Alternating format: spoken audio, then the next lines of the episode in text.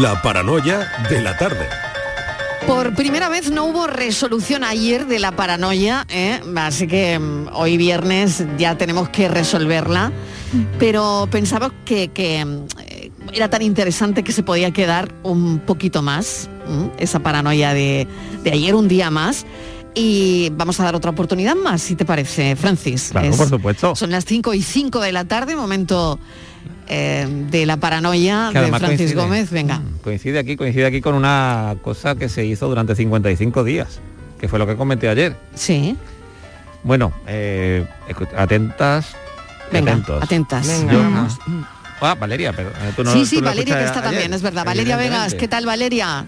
¿Qué tal Mariló? ¿Qué tal equipo? Ah, Estaba pensando, ahora, ¿te imaginas ayer que nadie en Andalucía lo adivina y lo adivino yo en dos minutos? Ya Bueno. sería Claro, claro, sí, sí, ya sería No total, ser, sería no. total. Mm, Bueno, es muy fácil. eh, eso puede ocurrir en este programa, Vale, ¿eh? puede ocurrir cualquier Sí. cosa en este programa, ya lo sabemos. es muy puede fácil. ocurrir cualquier tranquila. cosa. Bueno, venga, hemos dado un día más. Eh, Hubo ayer mensajes, Sí, llamadas, algunos mensajes. pero queríamos dejar que la gente le diera una vuelta más, Sí, ¿vale? Venga, La verdad es que no acertaba mucha gente. venga. Bueno, pues Vamos con ello. Lo comento de nuevo, mira. Johann Hurlinger, un, señor austriaco, en el año 1900 batió un récord eh, caminando 1.400 kilómetros de Viena a París en 55 días. La velocidad a la que andaba pues no era particularmente mm, interesante porque iba a 2,454 kilómetros por hora, poco más de 2 kilómetros y medio por hora. Y bueno, pues ya como comento, lo hizo en 1900, que fue el año de la exposición universal, bueno, cuando se estrenó la Torre Eiffel y todo esto. Y desde entonces no se ha batido su récord.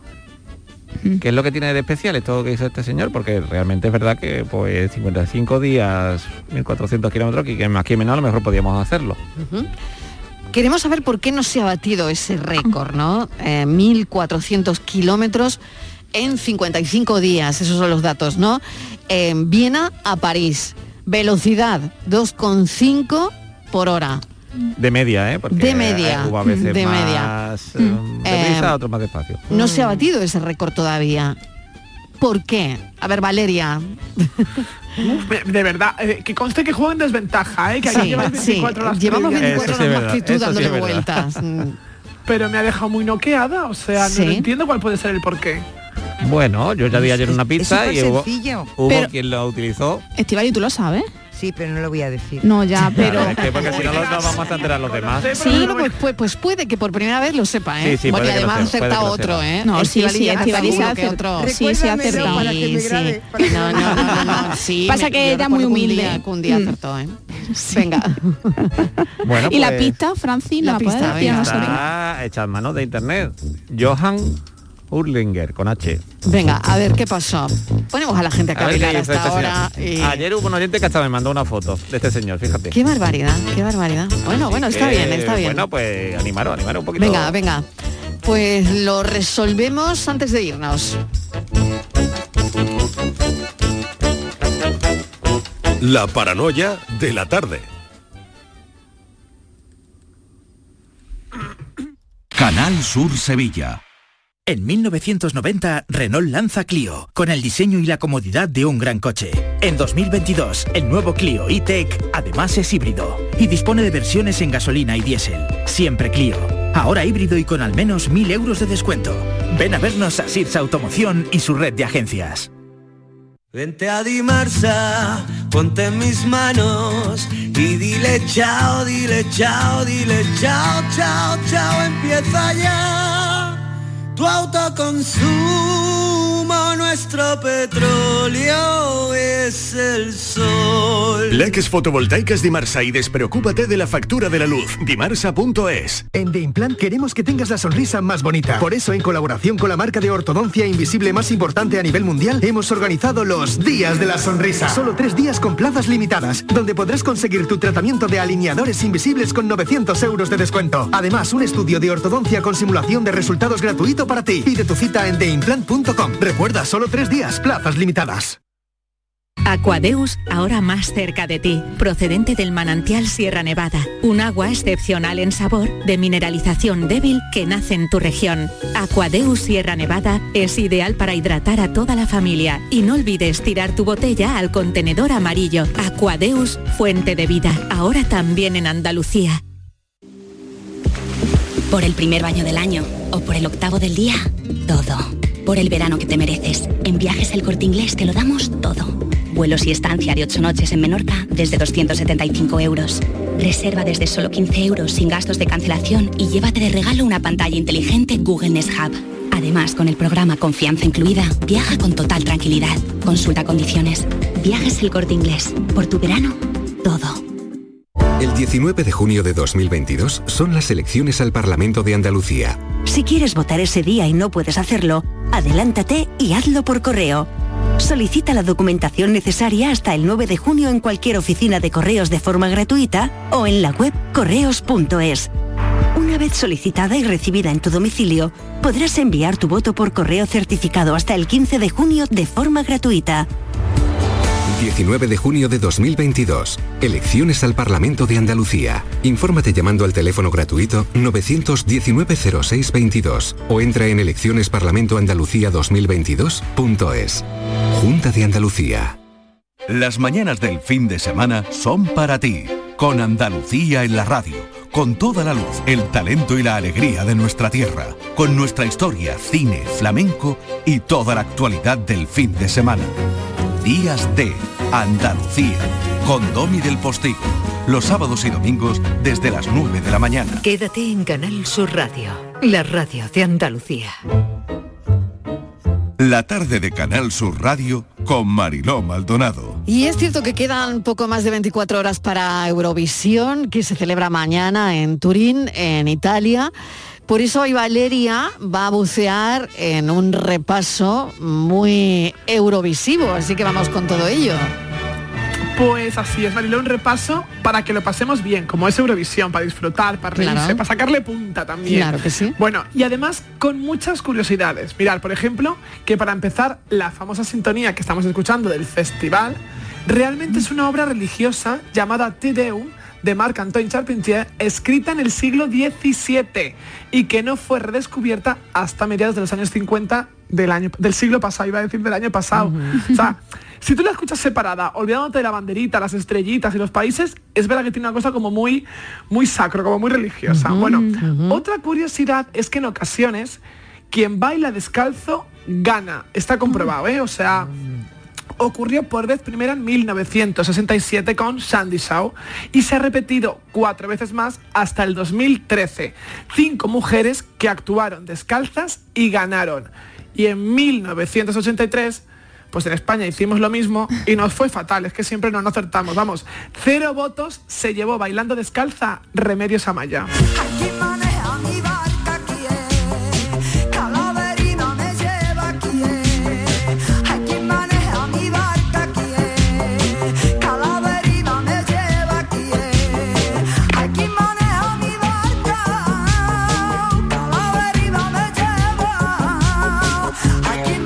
Verdad que la barca la llevó a la deriva, o sea, os vuelvo a repetir, cero, cero puntos.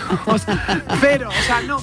Ya, obviamente no hace falta que, que a meta el dedo en la llaga y diga que quedó en el último lugar, obviamente, ¿vale? Cero puntos. Pero oye, yo sigo opinando que este, quien maneja mi barca, es estupenda. O sea, es una. Primero que Remedios Bueno, es una ella es una maravilla, eh, claro. Ella es una maravilla. Ella es una maravilla, La- claro. La canta divinamente. Pero yo creo que es que la canción no se entendió. No, no hubo. Yo creo que no se entendió tampoco. No, Mm, este de flamenco acuerdo. fusión, Mm. Sí, ¿verdad? Yo creo que Europa no estaba preparada para Remedios Amaya y punto. Y fijaos que esta no fue la única desdicha que le ocurrió a Remedios. Antes de empezar ya se torció la cosa, porque la organización no quería que sacase un vestido que ella había preparado, un traje de noche precioso negro, y le hicieron ponerse pues el otro con el que salió. y vi ahí una cosa muy fea. Y ellos hablaban en, en- en alemán, ¿no entiendes? O en francés, yo qué sé. Digo yo, uf, digo yo, esto mal principio tiene. Además me miraba con una cara muy feo, porque era muy feo, ¿sabes? Y yo lo miraba y yo decía, bueno, pues no te preocupes, sacaré el traje de raya.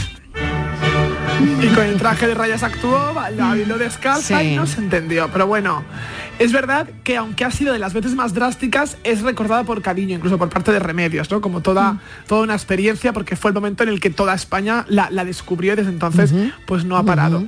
Ha habido dos ocasiones en que se ha producido un empate, atención. Una vez fue en 1991, que también esa vez justo se celebraba en Italia, igual que mañana, y eran Suecia y Francia los países que quedaron empatados, ambos ganadores. Pero la vez anterior a esa ocurrió en 1969, donde hubo cuatro ganadores. Inglaterra, Francia, Países Bajos y España. Gracias a Salomé y su Vivo Cantando.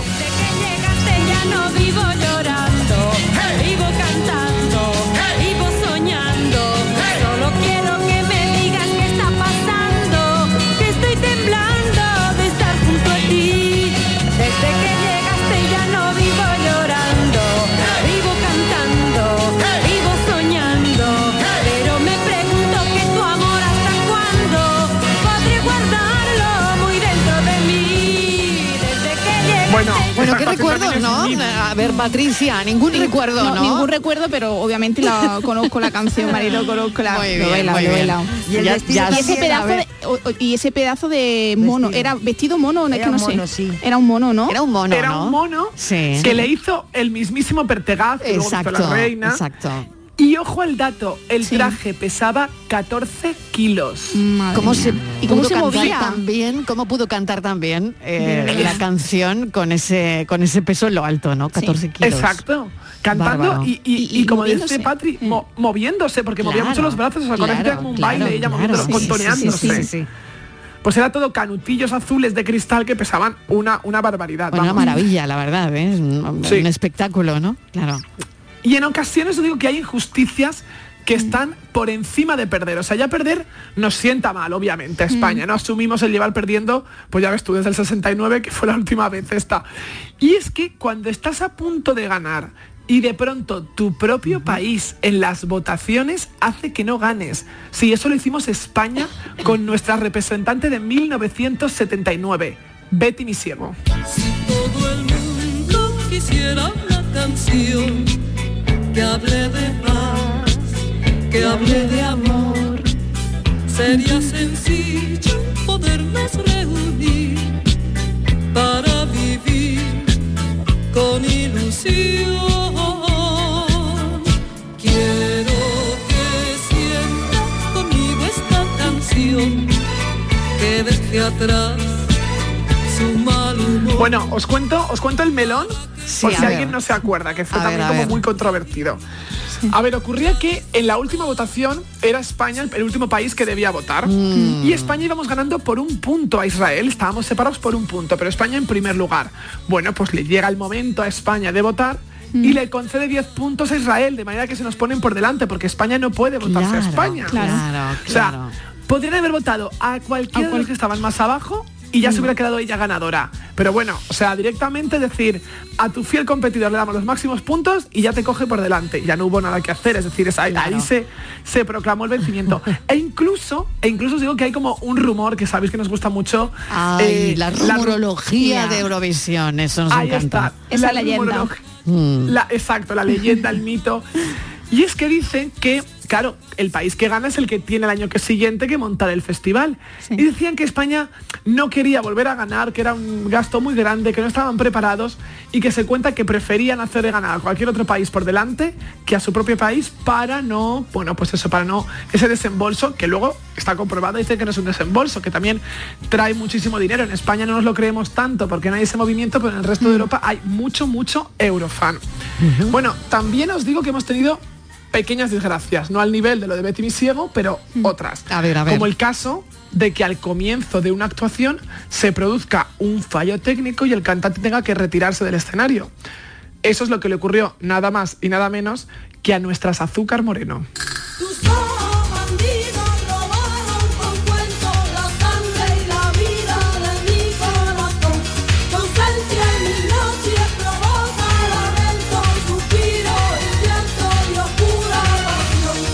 Exactamente? A ver, que no... Que, Bueno, yo, esto sí yo me no acuerdo. recuerdo, a ver.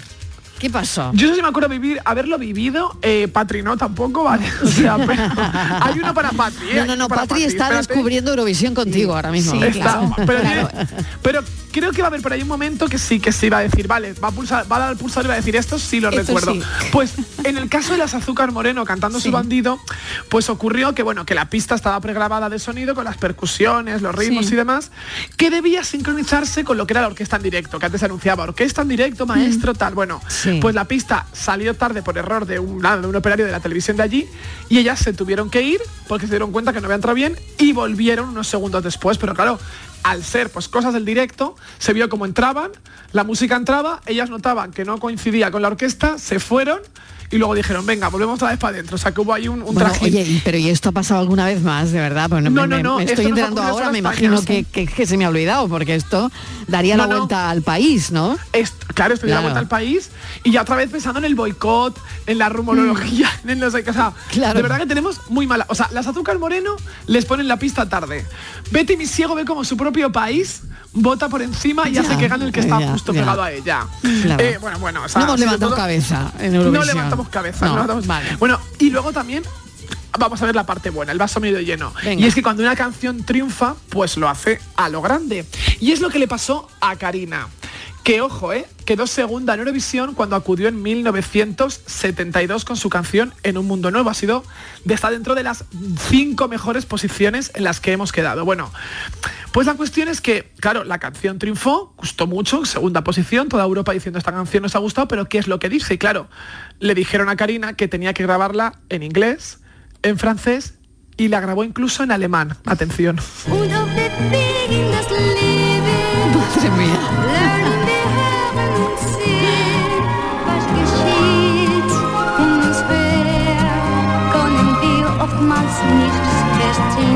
El curso CCC que se ha marcado Karina. Bueno, bueno, pero parece que lo hace muy bien. La verdad es que yo no Sí, hablo sí, alemán, sí. pero se le ve, se le ve que lo domina, que lo domina, ¿no? Bueno, bueno. Vamos. A ver cómo se dice en un mundo nuevo.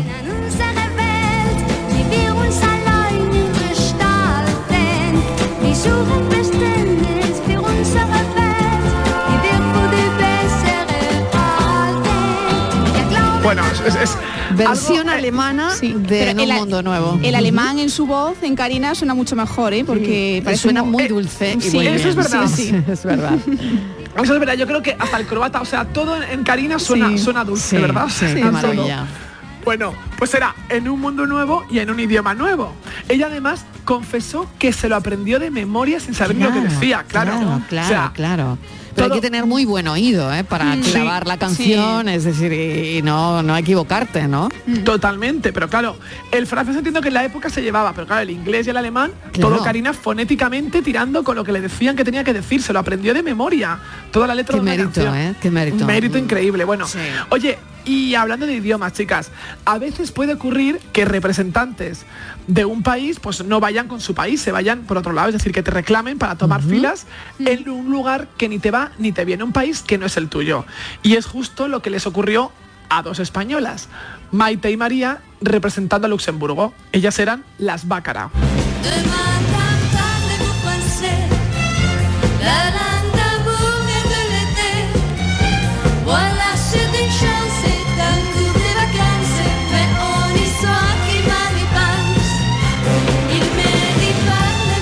Pero yo necesito que esto me lo expliques bien porque no, yo, yo pensaba que, que bueno, que ellas tenían algo que ver con Luxemburgo, ¿no? Y ahora me estás contando que no.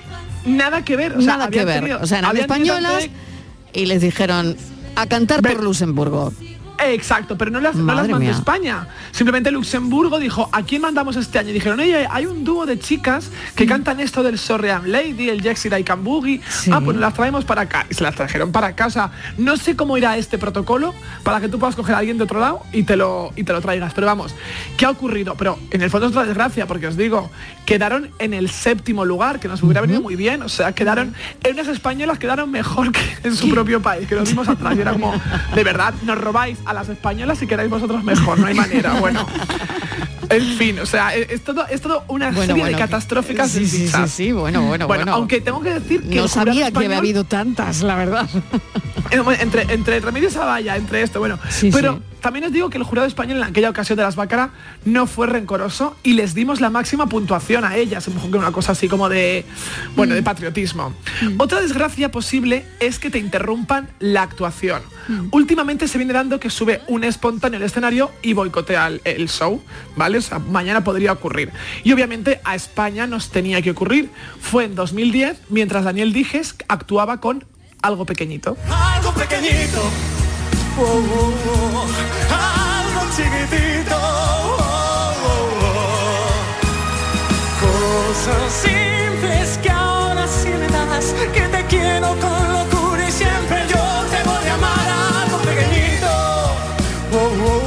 Qué gran cantante es Daniel Dijes, ¿eh? Pues sí, Qué gran pues sí. cantante, qué gran artista es. Mm. Pues sí, esto Patri sí que lo recuerda, Sí, ¿no? sí, hombre, sí, sí, sí, Ah, sí. vale, aquí ahora tu momento, Patri. vale. 2010, ¿no? Claro. 2010, Sí, claro. exacto. 2010, que no, hace tanto, es como ayer. Como- con la historia que tiene la visión, fue anteayer. Casi que ayer, sí. Casi que ayer.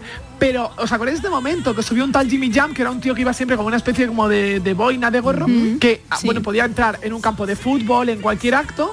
Y se hacía el momento de que se subía, obviamente corriendo, salieron unos, unos gorilas al escenario y lo echaron fuera como tenía que ser. Y Daniel dije, súper profesional, siguió cantando como si no hubiese ocurrido nada.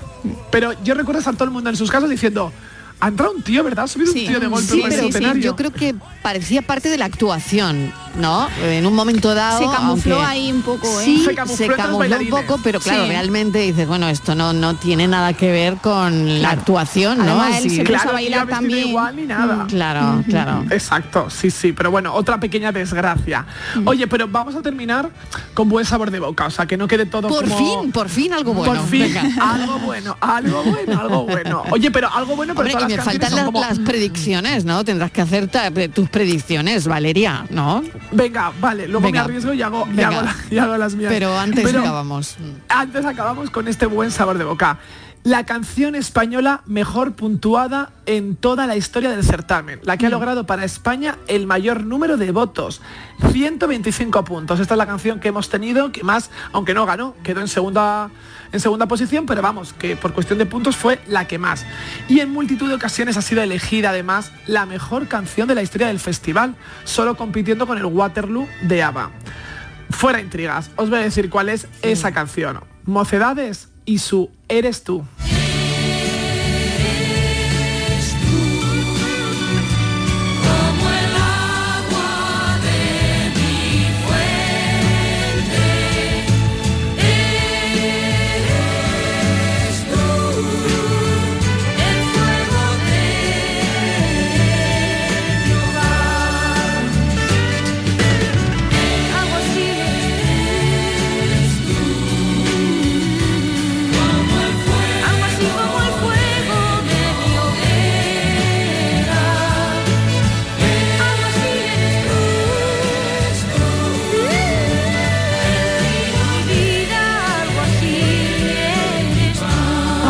Maravilla, ¿eh? qué voz, qué bueno, bueno, maravillosa, Totalmente. ¿eh? Sí, sí, sí.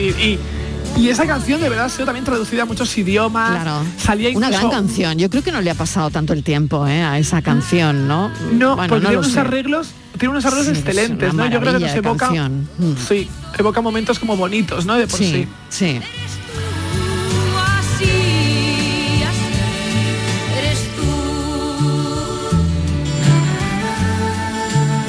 Esta canción hubiera triunfado igualmente si no va a Eurovisión, simplemente como un tema de, Sin de duda. mocedades. Estoy convencida. ¿Te gusta Patricia? Sí, sí, me gusta mucho. Y la conocías, ¿no? Sí, sí, sí. Bueno, bueno, eso me Me alivia. encanta como, como, como a ver el examen, cómo va. ¿Cómo? Eso me He alivia. aprobado, he aprobado. Bueno, predicciones. A ver, señoras, predicciones para Eurovisión 2022. Pues Sábado, yo- Turín, Italia. A ver, ¿qué, qué va a pasar? No tenemos una Pues- bola de cristal, pero Mm. bueno, a ver. Yo ¿O creo qué os que- gustaría que pasara? A ver, a mí me gustaría que pasara una cosa que es como muy romántica, pero es verdad, de verdad, de verdad, de verdad, que siempre lo decimos, pero esta vez es de verdad, que estamos muy cerca de los de los 10 favoritos, Sí. te diría que incluso de los 5, ¿eh? Sí, sí. O sea, este tema que en un momento nos pareció como de, oh, no sé qué, que fue tan controvertido y demás, es muy propio de lo que se quiere en Eurovisión, es muy, muy europeo, es muy países del este, es muy... Ella en sí misma, el, el show que tiene alrededor, la canción, que, te- que, que no es reggaetón, pero tampoco es dance, que es esta mezcla extraña. Entonces, las apuestas indican mucho que Chanel puede quedar bien. No te digo ganar, que ya seríamos muy ilusas, pero, pero podemos tener uno de los mejores resultados de los últimos 10 años. Ahora, creo que la cosa va a estar peleada entre, entre Italia que sería que ganase otra vez, es decir, que esto ocurre a veces en algunos países, Irlanda y demás, tuvo dos años consecutivos de, de ganar, o, eh, o a lo mejor también eh, Inglaterra, Reino Unido. También esto los veo un poco que, que tienen una apuesta que puede, que puede gustar. Bueno, a ver, eh, Patricia, ¿qué te gustaría que pasara? Yo creo, estoy en la línea de, de Valeria. Creo que se va a quedar entre los 10 primeros puestos. Creo que sí. Creo que sí. Además, bueno, todas las quinielas apuntan a que los resultados van a ser bastante buenos. Eh, yo creo que es una, una chica muy preparada, eh, tiene una puesta en escena muy potente y yo creo que eso va a llamar mucho la atención. Y además, bueno, ella es una chica mm, súper preparada y creo que lo va a hacer muy bien. Estivalis, a ver. Yo no tengo ni idea, pero sí que he leído, no tengo ni idea porque no soy seguidora de Eurovisión, pero he oído eh, todas las críticas y todo lo que he leído que es muy buena, que está entre las favoritas, incluso entre las cuatro primeras, que es Mm. candidata. Y sí que he oído mucho hablar de que Ucrania podía ser este año la ganadora. No sé si porque el tema, que no, no sé qué tema es, es muy bueno o es por aquello de la situación que se están viviendo. Probablemente es un tema que tiene que ver con, con la Pero situación, tú imagínate ¿no? el año Entiendo que viene. que, que eh, llevan un tema. Imagínate el Mm. año que viene Eurovisión en Ucrania. A ver cómo está Ucrania el año que viene. Pues es verdad, ¿eh? Que- Sí, sí. Eso no Pero puede ser un año muy mítico de, de estos que digamos, hemos quedado los cuartos, los quintos, los sextos, Sí. también estaría muy bien, porque de verdad que es que hace mucho, mucho tiempo, creo que desde Pastora Soler, que fue la que quedó mejor, y de eso ya hacen también sus Claro, 10 años. Y este es el tema que tanta polémica generó porque nadie quería. Exactamente, porque Sí. todo el mundo Exacto. quería O sea, el, que- el otro que- tema de Rigoberta dice- Bandini, ¿no? Como Claro. dice Valeria, no damos una. Cuando criticamos resulta que vamos a quedar Ojo. fenomenal. Y las críticas Ojo, que ha recibido y si hubiera ella. ¿eh? ido, y si hubiera ido Rigoberta Bandini, os recuerdo que actuaba descalza. Sí. O sea, no sé si os acordáis que empezó la sección diciendo que cinco Sí, mujeres en distintas décadas fíjate. que han actuado descalzas ganaban. O sea, Déjate aquí que, ya descalza. nos di- déjate que ya resbalamos. No, tú con la pedicura bien hecha, vas descalzo a Eurovisión y cantar ya es lo de menos. Te lo digo porque 5 de 5 ya es mucho, ¿eh? Bueno, pues nada, vamos a desearle mucho, mucha suerte, mucha suerte a, a Chanel. A Chanel. Y, Y que el año que viene sea aquí Eurovisión. Exactamente, a ver, a ver si es verdad. Un beso enorme, Valeria, mil gracias. Un beso. Hasta Un ahora. beso, Valeria. semana. Adiós. Tú que podrías acabar con tantas guerras, escúchame. Mamá, mamá, mamá, paremos la ciudad, sacando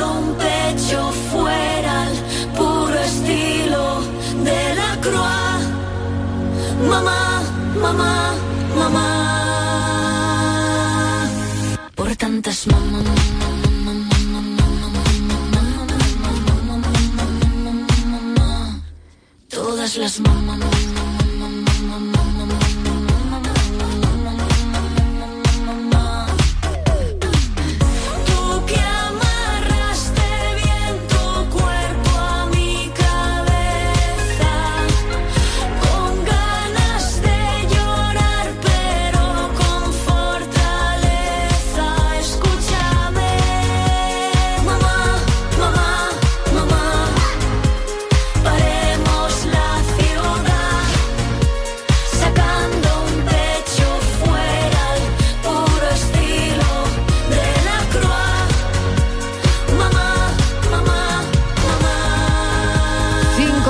32 de la tarde y Canal Sur eh, Televisión estrena este sábado su primer programa de moda. Andalucía es moda, con Laura Sánchez como presentadora, Cristo Báñez como colaborador. Se van a adentrar en las pasarelas, en los talleres y hasta en los armarios de las caras más conocidas de Andalucía. Vamos a saludar a Laura Sánchez. Laura, bienvenida. Gracias por atendernos. ¿Cómo estás? Muy buenas tardes, ¿qué tal? Encantada de estar con vosotros. Laura, cuéntanos, porque Andalucía de Moda era un programa necesario para enseñar lo que tenemos aquí, ¿no? sí, sí. eh, yo creo que mucho ha tardado, ¿no? En, en que por fin Mm. eh, en nuestra televisión haya, haya un programa con este contenido porque, porque Andalucía, Andalucía es moda y, y no solo moda de las tendencias que se llevan, sino moda en general, en su artesanía, en sus costumbres, en sus armarios, como tú bien has dicho. Ujú. Claro, artesanía, y, diseño. feliz, feliz ya con ganas de que, de que lo podáis ver. Claro, creatividad. eh, bueno, aquí hay gente muy creativa, ¿no? Basta con, con ver la, la moda flamenca, lo que hemos exhibido estos días en la Feria de Abril, en la Feria de Sevilla, por ejemplo, o ahora mismo en la Feria de Jerez. Pero es verdad que Andalucía de moda, o Andalucía es moda, no, eh, no va a versar solo en, en la moda flamenca, sino también en todo lo demás, ¿no, Laura? Claro, no, Andalucía es moda, eh, abarca un abanico increíble eh, de, de contenido, porque sí, se nos, se nos reconoce por la moda flamenca, que, que yo estoy súper orgullosa, ¿no? De eso, de que un traje regional siga teniendo un- una moda como la que tenemos en pasarela, mm, ya que barro para casa, y en los reales de la feria, como tú bien has dicho. Mm. Pero en Andalucía eh, hay mucha creatividad y hay mucho tipo de moda, pues Exacto. no caemos en la moda nupcial, en la moda infantil, en los complementos. Vamos a visitar cada, cada casa, cada fábrica, pues por ejemplo vamos a, a ver cómo se hace un bolso de piel en Lubrique. Qué bien, que las grandes bien. marcas Mm, internacionales claro. apuestan por, por estas fábricas artesanales. Vamos a, a ver los bordados de los mantones, vamos a visitar Fuente Palmera, que es un enclave. Bueno, es una maravilla. de- del- de- Claro. de- del traje inicial. Sí. Entonces, eh, pues eh, tanto para, para todos los eh, telespectadores andaluces como los que los van a seguir desde fuera, eh, eh, orgullosa de mostrar en diferentes marcos, porque también el concepto de- del programa es muy em, es muy divertido en el sentido que no está no, no hemos grabado, no hemos pisado un plató, hemos hecho un recorrido sobre escenarios maravillosos, naturales y, arquitectónicos de nuestra Andalucía, como arrancamos mañana en el Hotel Alfonso XIII y hacemos un recorrido por bastantes provincias andaluzas. Qué maravilla. Bueno, Petro Valverde, por ejemplo, ¿no? Vittorio Luquino, eh, no sé, eh, nuestros diseñadores que han triunfado, como tú sabes, Laura, en, pasarelas internacionales. Yo creo que era, desde luego, un espacio necesario, porque de aquí eh, salen agujas prestigiosísimas, ¿no? Y por otro lado, también me han dicho eh, que vas a explorar armarios de, de gente conocida, de caras conocidas, como por ejemplo nuestra Pastora Soler, como Lourdes Montes, como María José Suárez, Arcángel, ¿no? Te vas a meter en estos armarios, ¿no? Bueno, se va a meter Cristo Báñez, ¿eh? Ah, muy más bien, muy concretamente, bien, muy que él es un poco más atrevido que yo Bien. para hacer este tipo de cosas. Muy bien. Sí, sí, Cristo Báñez va, va a entrar en esos armarios y, y contar que los armarios no solo se guarda ropa, Claro, ni qué bueno. Es verdad. sino que se guardan muchas historias Es y verdad. muchos recuerdos en esos en esos armarios. Y como bien decías, entrevistar a grandes de la moda, como Mm. ha sido José Luis José Víctor, eh, Fernando Mm. Claro, Roberto Viz, con el que nos estrenamos mañana, ha sido increíble. Incluso yo, que llevo 25 años trabajando en esto, me he sorprendido con datos que desconocía, como que, por ejemplo, el, lo voy a decir, ahora que no nos escucha nadie, que me sorprendió muchísimo, que Vittorio Luquino son los eh, artífices de la, el vestido de Whitney Houston en el guardaespaldas, en la última secuencia. Bueno, no tenía ¿A que ni no idea. sabías? No tenía ni idea, Laura. Bueno, bueno, bueno. Bueno, pues todo eso- todos esos detalles Todo los eso se va a descubrir. semana a semana. Me encanta, pues no tenía ni la menor idea, ¿eh? ni la menor idea que, que había sido Vittorio Luquino, el, eh, habían sido ellos, ¿no? Eh, los que Los habían diseñado de ese, de ese vestido. de ese último vestido, ¿no? Que además tuvo que ser un vestido súper importante para, para ella, ¿no? El vestido que cierra la película. Laura, te pido uno importante para ti, un vestido importante en tu vida eh, que, que tengas en, en tu armario. A ver, piensa en uno. Pues sabes, te voy a contar una cosa. El otro día me metí en, en el trastero de mi madre y encontré mi primer traje de flamenca, que me lo hizo ella. yo tenía cuatro añitos Mm. y, y lo rescaté. Así que pronto lo publicaré, lo publicaré en mis redes sociales porque me sentí muy orgullosa Mm. de tantas veces que en una historia flamenca encontrar la prim- el primer vestido y encima hecho por mi madre. Así que, que si tengo que decantarme por uno, me decanto por ese. Fíjate, Laura, en ese momento, mm, ¿quién sabía eh, que ibas a llegar tan lejos en el mundo de la moda, no?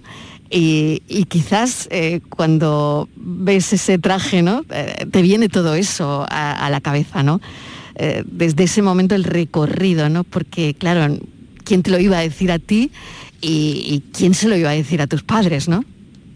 Totalmente, pero es que yo creo que si me lo llegan a decir, eh, eh, hubiéramos, nos hubiéramos asustado demasiado. Claro. Y quiero pensar que estoy en el principio del camino. Qué bien. Eso me gusta. Muy bien. Laura Sánchez, mil gracias como siempre. Y oye, te deseo lo mejor. Andalucía es moda. Se van a descubrir cosas interesantísimas. Y, y nada, muchísima suerte. Un beso enorme. Muchísimas gracias, nos vemos mañana. Este sábado el primer programa Andalucía es moda con Laura Sánchez y Cristo Báñez. So I'll go, but I know I'll think of you every step of the way.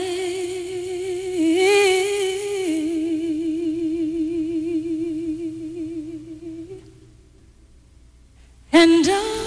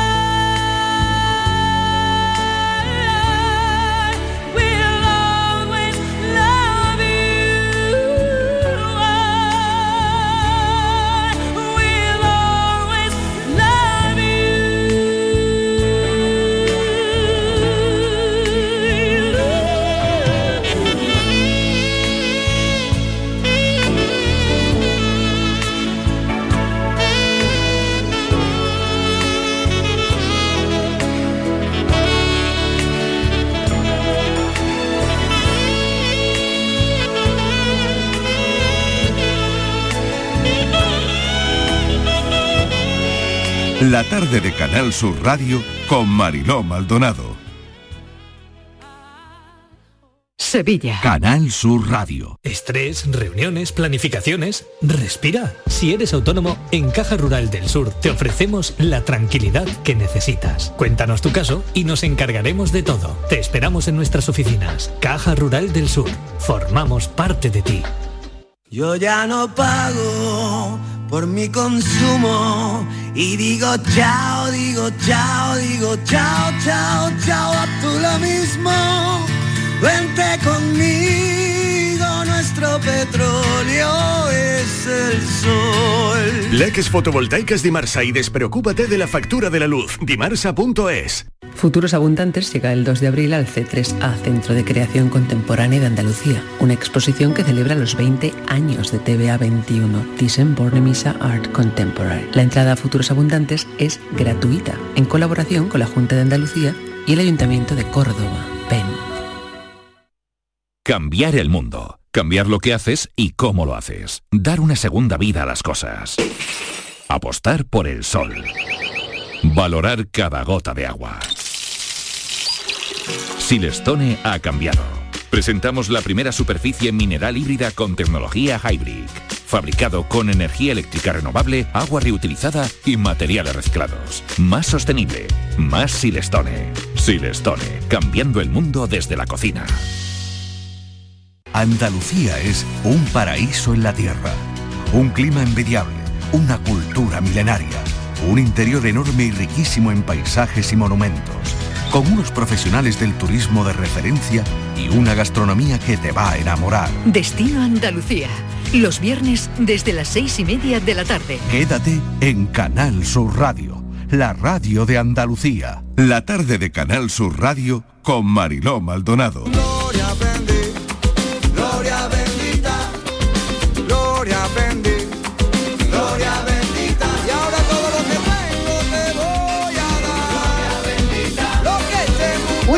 del programa de este viernes y claro, lo tenemos que dejar muy arriba con nuestro Gloria Bendita y hoy claro es que es muy especial el Gloria Bendita de hoy porque le dedicamos este Gloria Bendita a la tortilla de camarones.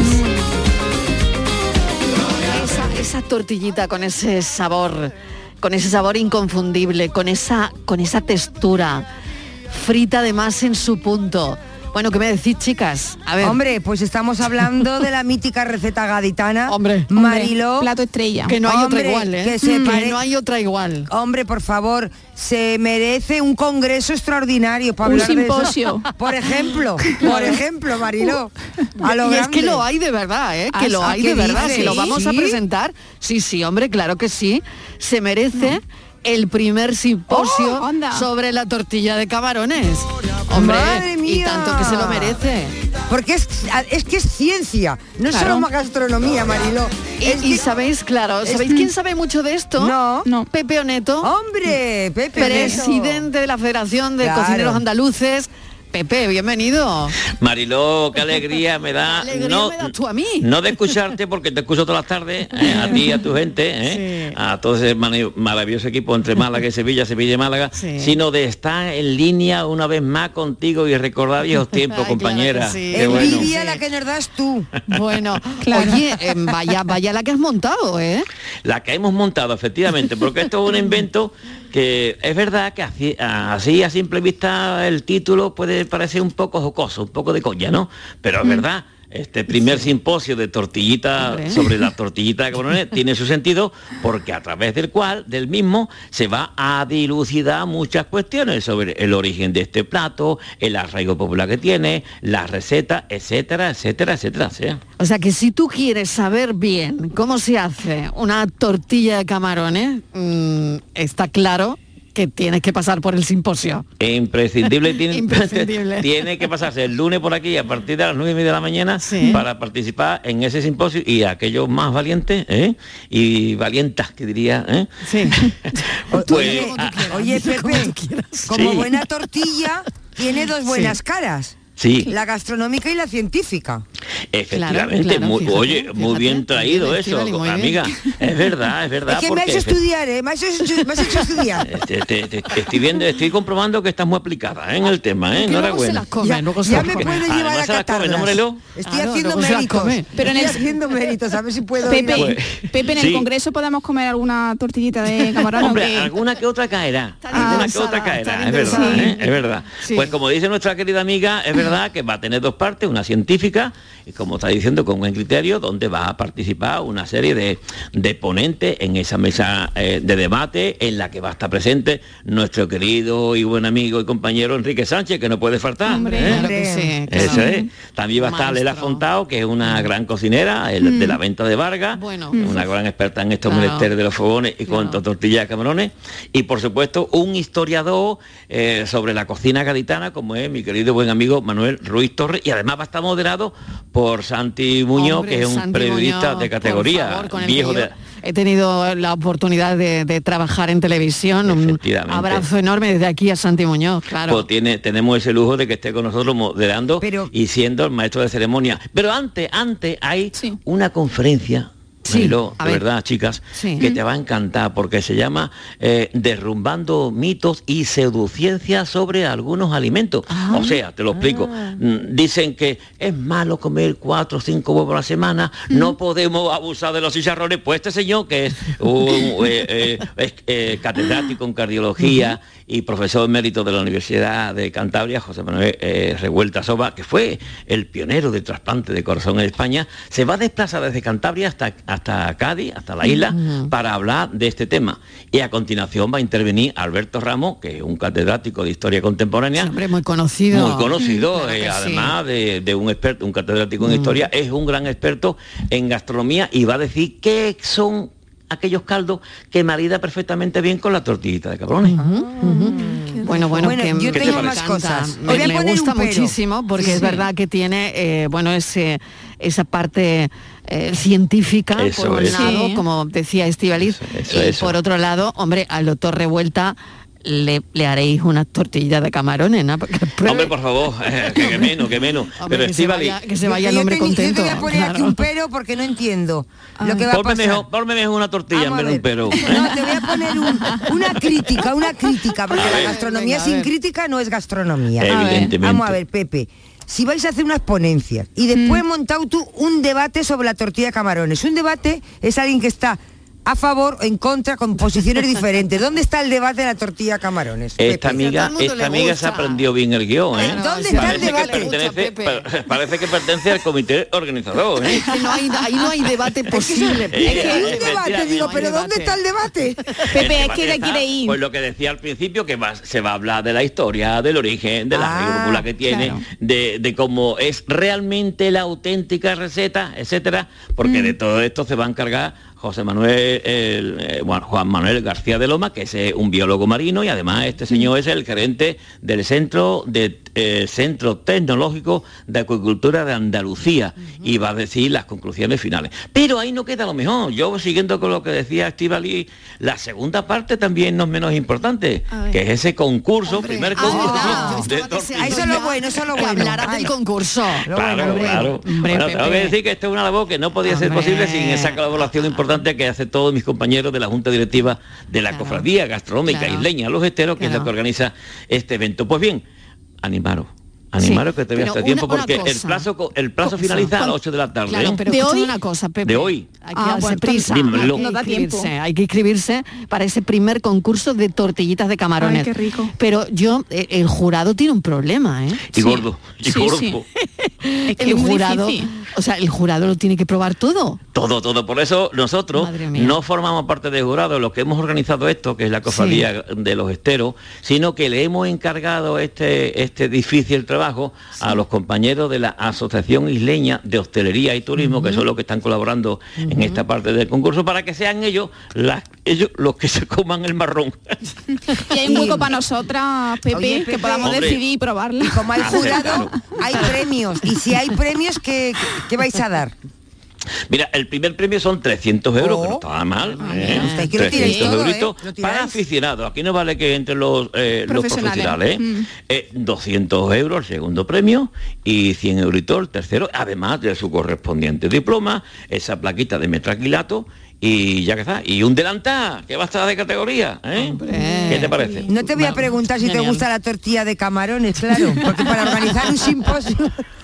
Me- no, no simplemente que me gusta, sino que me encanta, me encanta. Por eso yo desde Pero aquí qué difícil llamamiento. es a veces hacerla. Bueno, difícil e imposible. Yo Sí, creo que no, solamente en Cádiz lo hacéis bien. Es, sí. Mi hermano Juani, que es el que el que capitanea el equipo de cocina de la Cofradía Gastronómica de los Esteros, que se encarga de hacer tortillitas allá en de nuestra frontera, le da ese punto exacto que tiene que tener esos encajitos, ese punto Sí, crujiente, no excesivamente gracienta, etcétera, etcétera. O sea que es verdad. Estamos hablando de una cosa muy seria, ¿eh? Totalmente. El, el encajito del que hablas, Pepe, Sí. eso, vamos, eh, eso cuando cruje es Oh. que se te caen dos lagrimones. Vamos. Cuando cruje empieza a crujir los, los jugos gástricos. oh, sí. Y ya te- ah, eso Empieza a salivar, empieza a De verdad. Bueno, simplemente Bueno, agradecerle a la Diputación de Cádiz, al Ayuntamiento, que son los que han colaborado con este evento, que si no, no hubiese sido posible, Mariló. Hombre, pues nada, Pepe, eh, te agradecemos que Mariló, nos voy lo a tener que estés inventar, contando. nos vamos a tener que inventar más Sí. simposio para hablar más contigo, ¿eh? Claro, claro que sí. Cuando tú quieras. Esta es tu casa, tú lo sabes. Bueno, primer simposio sobre la tortillita de camarones. Eh, bueno, lo que no hay de Pepe Oneto es que no existe directamente. Muchísimas gracias, Pepe. un abrazo enorme, amiga, un abrazo, amigo. compañera. Adiós, chica, chica. Adiós, Chao, Pepe. Pero, pero gloria bendita de verdad, en la Vaya. tortillita de camarones. Vaya, vaya, vaya simposio.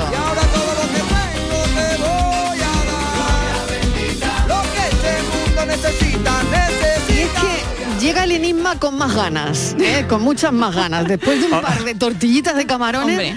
Eh, yo creo que van directamente a la materia gris cerebral, mm, Sí. de alguna manera. Pues Eh, yo, yo es que voy con, menos ganas, que estoy salivando, que no puedo parar. salivando ya, ¿no? Ay, por favor, que Bueno. me- Ay, Bueno, vamos con el Que con veo el micro y me parece una A ver que ha, ha habido más oyentes que lo hayan intentado. Digo, bueno, bueno, pues sí, pues sí, hemos tenido ya unos cuantos oyentes Claro, que... algunos- 1400 kilómetros. Mm. Mm, mm. Johan Hullinger, Viena, 1400 kilómetros. Sí. 2,5 kilómetros hora. Claro, venga.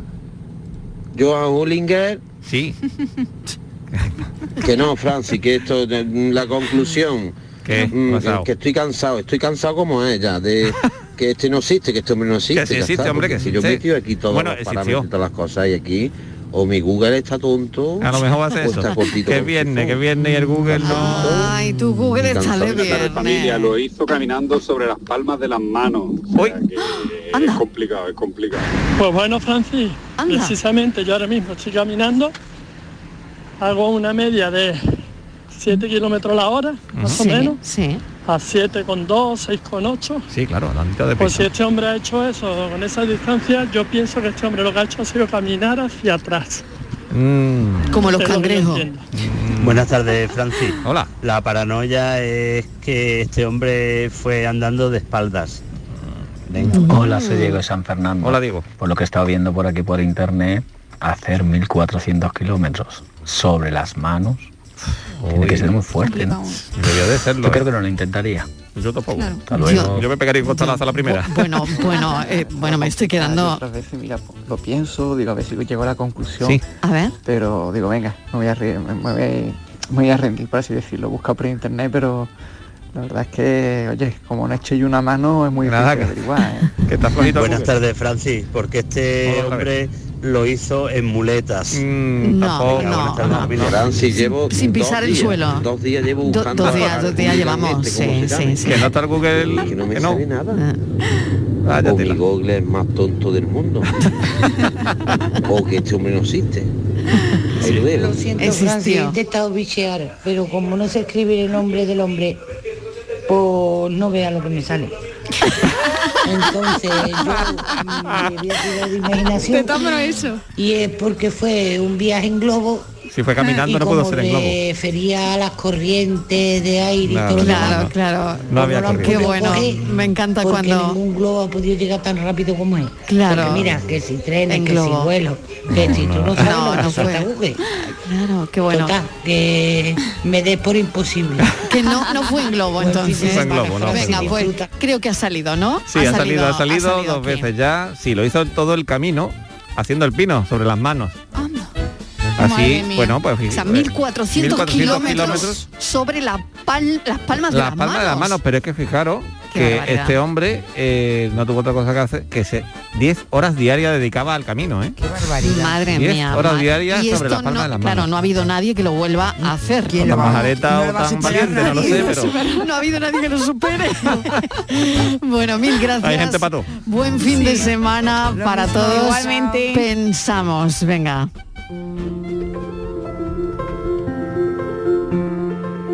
Haz que cuente y cuenta, enumera, en silencio, calladito, es interno, de dentro a fuera, nunca al revés. No lo encuentras en nada, ni en nadie. Es cuando se está a gusto, cuando es tu talla, está a piel, encaja, lo eliges y la llama viva está viva. Hoy un poco naranja. Hay ruido, hago ruido, de uno, dos, tres, de un portazo, una palmada, un chasquido, de una puerta que cierro, hago que cuente, Viernes 13 de mayo, nada que temer. Todo el mundo intentando venderte algo, intentando comprarte, queriendo meterte en su melodrama, su karma, su cama, su salto a la fama, su breve momento de gloria, sus dos megas de memoria, subirte a su nube como un precio que sube, para luego exhibirte como un estandarte. No encuentro nada más valioso que darte, nada más elegante que este instante de silencio. Que aprovechéis vuestro fin de semana a tope. El pensamiento ha sido de la periodista Paloma Almansa. Lo dejamos aquí. Gracias por estar ahí una tarde más. Buen fin de semana hasta el lunes a las 3. Momento en el que volveremos a contarte la vida como cada tarde. Adiós, un beso enorme. Y cuando el ruido vuelva a saturar la antena y una sirena rompa la noche inclemente, no encontraremos nada más pertinente que decirle a la mente, detente. Silencio. Silencio.